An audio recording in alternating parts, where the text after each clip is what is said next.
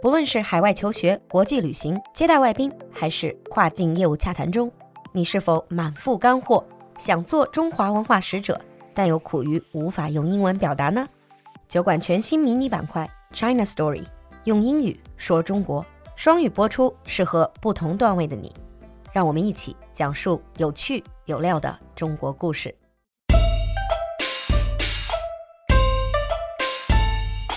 Hi everyone，欢迎回来，用英语说中国。今天是虎年的大年初三。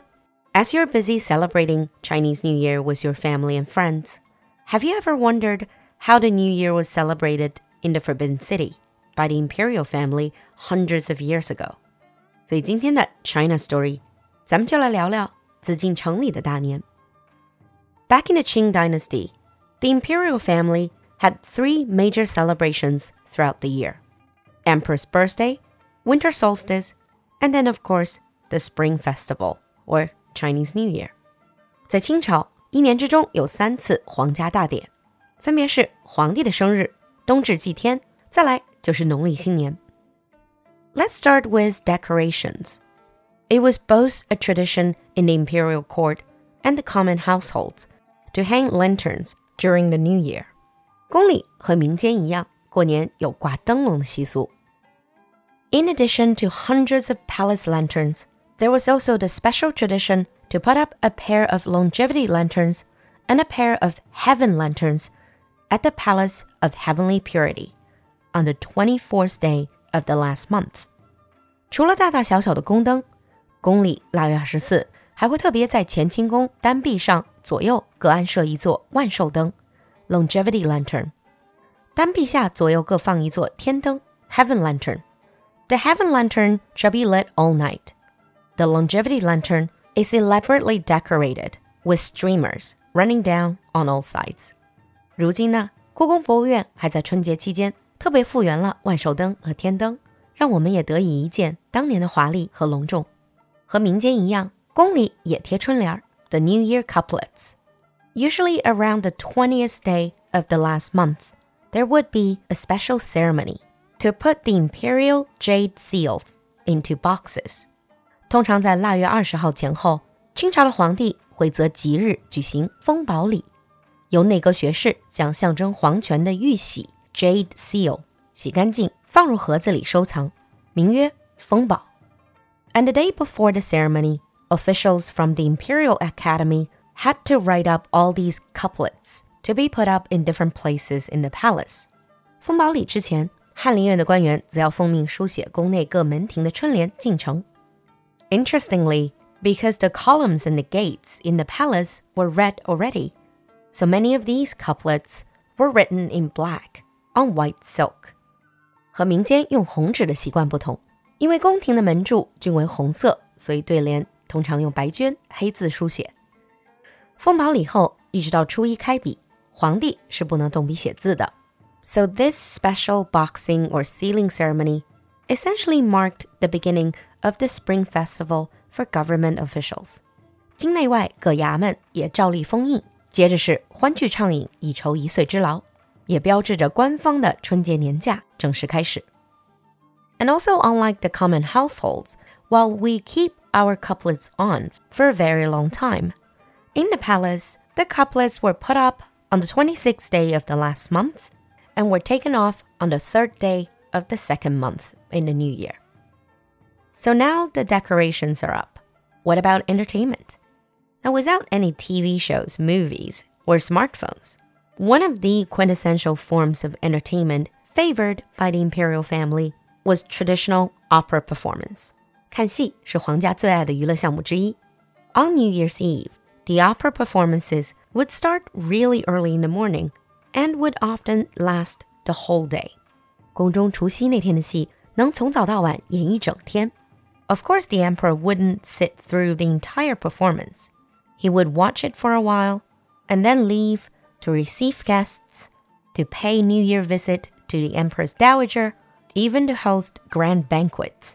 And then he would come back and watch some more. 除夕的戏有时候从早饭开始唱，皇帝中途会去接受朝贺。 给老太后拜年、举行国宴等等等等，之后再回来听。And then there's the banquet.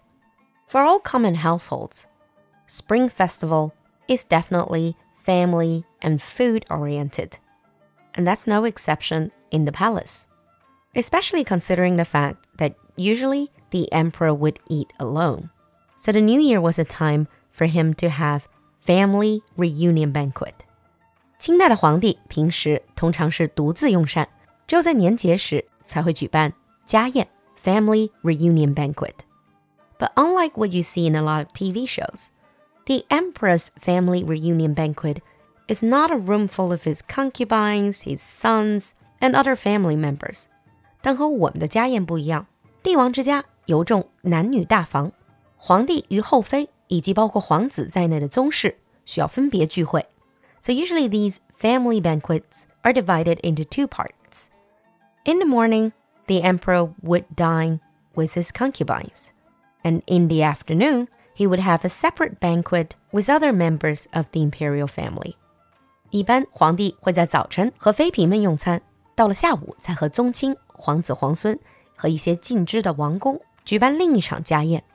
This was a way to strengthen the family bonds while maintaining the strict hierarchy.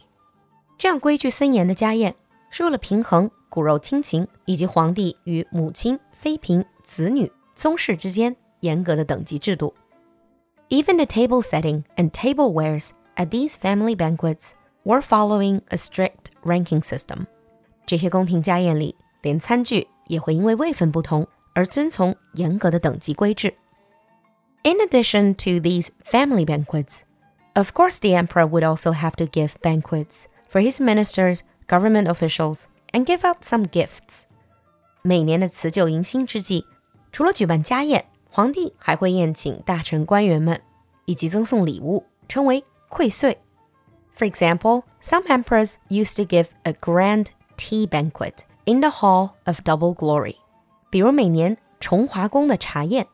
The guests invited to this banquet were the Grand Secretary and scholars from the Imperial Academy. 这场茶宴受邀的均是饱读诗书的大学士和翰林，有点类似于如今的新春团拜会。At the banquet, the emperor would serve them premium tea and even create poems with them and give them rewards to show his appreciation to the top intellectuals of the country. 茶宴上，皇帝赐饮三清茶，甚至还会集席联诗，来表达他对国家栋梁之才的重视。And on New Year's Day, the emperor would hold a pen opening ceremony. 大年初一，皇帝还会举行开笔赐福的仪式。The emperor would take the brush pen out of the boxes and write down the Chinese character fu or fortune and other auspicious words, and give them as gifts to princes and government officials. 开笔仪式上，皇帝会写下福字以及其他的吉祥话，祈求一年的吉祥。除了在宫中张贴，其他的则会赐予王公大臣，相当于皇帝亲手发放的红包。